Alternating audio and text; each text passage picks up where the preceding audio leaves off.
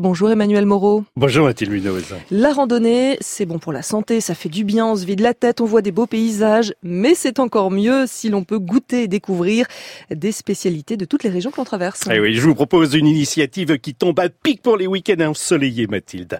Le Bon Pique-Nique est une plateforme internet qui met à la disposition des randonneurs à pied ou à vélo tout le long de leur parcours des repas à emporter. L'utilisation est simple, il suffit de choisir son menu la veille avant 18h pour pouvoir récupérer son pique-nique le lendemain dans une boutique sur le chemin.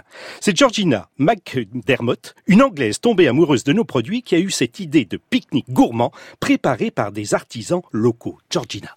Chaque menu, en fait, est euh, spécifique à l'artisan et sa localité. Le Bon Pique-Nique travaille avec l'artisan pour faire un menu qui reflète vraiment son savoir-faire. En général, il y a deux plats salés et un plat sucré. Vous allez avoir, euh, par exemple, le charcutier qui fabrique le meilleur euh, boudin blanc d'Europe va vous faire une salade aux choux avec pommes, petits morceaux de boudin blanc et une vinaigrette au cidre.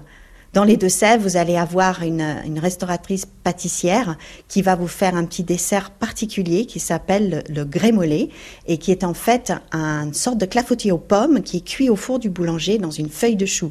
Et tous ces artisans euh, se fournissent chez des producteurs locaux.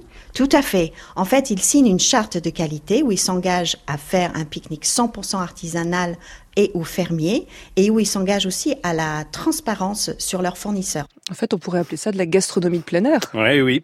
Avec des menus qui vont de 10 à 20 euros, Mathilde. Le tout, bien sûr, est adapté au transport. Nous avons des emballages conçus pour bien s'installer dans un sac à dos, une sacoche de vélo.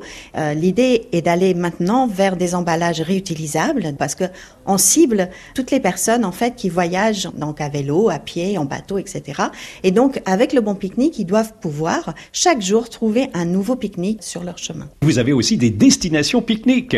Tout à fait. On a travaillé avec des collectivités territoriales pour mettre en place des destinations pique-nique où vous allez trouver différents artisans qui proposent des pique-niques en relation avec leur territoire. Notamment l'année dernière avec le département d'Eure-et-Loire, on a créé un pique-nique à Illier-Combray. Donc Illier-Combray, c'est le lieu où Marcel Proust a écrit À la recherche du temps perdu. Là, vous avez un restaurateur qui vous propose des œufs brouillés aux pointes d'asperges, bœuf carotte en gelée, crème au chocolat et petite madeleine.